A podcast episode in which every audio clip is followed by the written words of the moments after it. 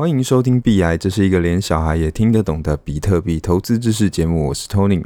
好，那今天这一集呢，算是一个加开的集数啦，所以说这礼拜还会有另外的集数。那为什么要突然加开这一集？主要是因为最近出大事了。那如果有在注意最近加密货币的新闻的话，那最近最大的一件事，应该就是中国下了重手。对，现在中国有一个非常大力度的封杀。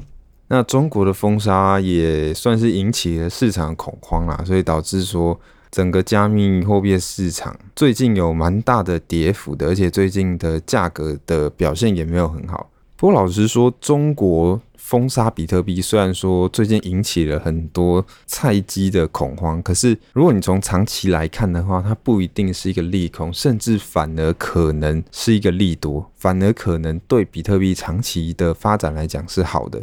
所以今天就是算是快速跟大家讲一下，说中国封杀比特币，那对比特币会不会造成什么影响？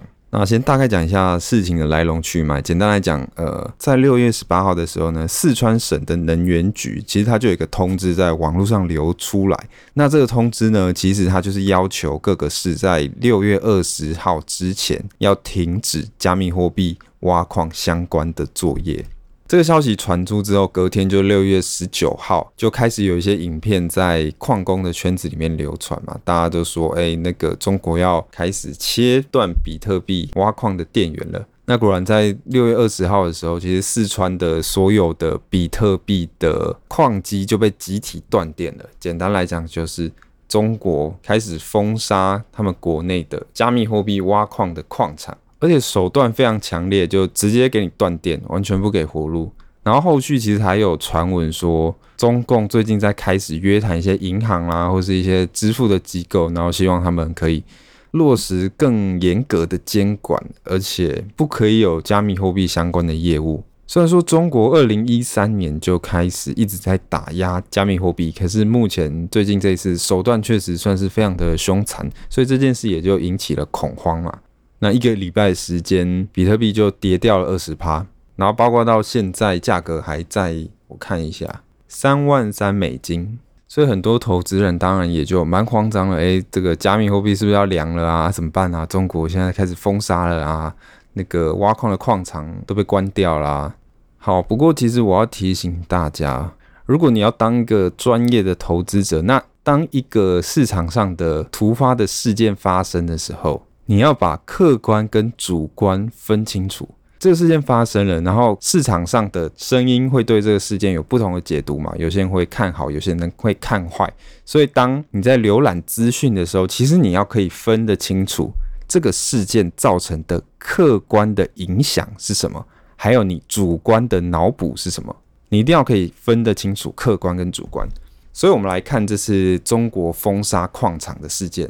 它的客观影响就是呢，因为你的矿场被封杀掉了，被关掉了，然后中国的这个挖矿的算力又占蛮大一部分的，所以其实矿场被关掉之后，整个比特币的网络的算力会稍微的下降。好，其实也不是稍微啦，就下降蛮多的。所以这个事情是客观的影响。中国封杀了比特币矿场之后。客观影响是比特币的网络的计算能力会下降。好，那我们知道客观的影响之后，我们再来看看大家对于这件事的主观的解读，或是主观的脑补。比特币网络的算力下降到底是好还是坏？其实我自己觉得这一件事情对于比特币的长期发展来说，似乎不一定是什么负面影响，甚至有可能是一个好处。然后也有蛮多资深的比特币投资人是这么认为的。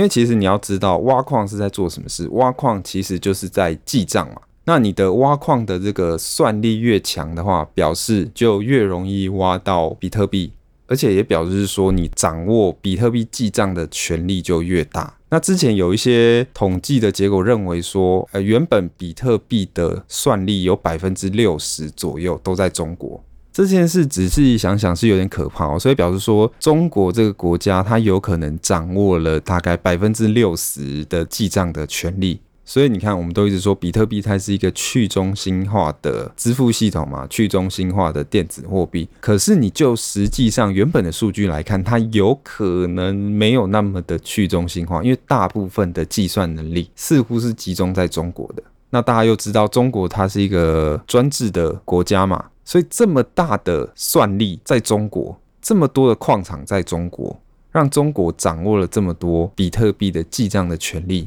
这件事其实不一定是好事，所以其实很多人认为说，中国它这一次封杀了比特币的矿场之后，反而可以使中国矿场的算力降低，因为原本大部分可能集中在中国，那现在中国被关掉之后，这些矿场势必可能转移到其他国家嘛，所以其实比特币的网络的计算能力变得更分散了，它的权力变得更分散，变得不会过度集中在中国。那长期来看，这对于比特币网络的发展，可能反而是一个利多。那包括美国最大的加密货币交易所 Coinbase 的前技术长，他都认为说，哦，其实这件事情对比特币来说反而是一个好事。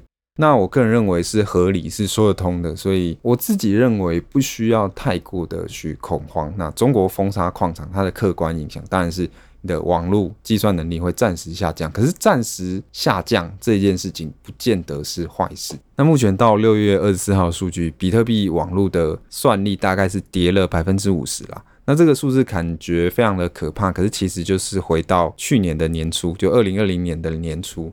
所以我自己的主观上的认知是，我认为这件事情不会对加密货币的发展是一个阻碍，反而是一个利多。所以其实你继续持有这个配置是没什么问问题的。那当然说，如果你的加密货币持仓的比例真的很高的话，那你确实可能应该卖一些，回到一个比较合理的持仓。这样好啦，那最后就稍微信仰加持一下，因为其实整个市场在下跌的时候，我相信大家的心情多少都会受到影响。虽然说我自己觉得没有那么夸张啦，因为就像我讲的那个加密货币的配置。只是你资产的一部分而已。如果说下跌的时候，你真的感觉到非常的恐慌的话，那其实这是一个机会，让你检视你的资产配置。诶，我是不是把我加密货币的资产的配置比例放太高了？是不是应该去调整一些自己的标的？那其实世界上最大的交易所币安的执行长赵长鹏，在这一波下跌的时候，他就有在他 Twitter 上面发了一句话，他说：“在恐慌的时候卖出。”是变穷的捷径。他的原话是说：“Selling on FUD is a sure way to be poor。”那意思就是说，你在你很恐惧或是很疑惑的时候，去卖出你的资产的话，那你就基本上就是当穷鬼的命啊。那其实这个道理，其实在股票跟加密货币市场都是一样的。你发现很多人他在上涨的时候他不敢买嘛，然后涨上去呢他就会抱怨说，哇，他错失了这个机会。然后下跌的时候他又很恐慌，急着想要卖掉他持有的有潜力的资产。然后跌得很深的时候，跌得太深的时候，他又不敢去买一些便宜而且有潜力的投资标的。那如果你的心态是这样，那你在投资上面其实你就真的没办法赚到什么钱。所以我个人认为，其实大家不要去害怕熊市。其实每一次熊市的到来，其实都是一个很好的机会。如果你可以在熊市的时候坚定的去买入便宜而且有潜力的投资标的的话，那其实从长期来看的话，绝对可以大幅的拉高你整体投资生涯的报酬。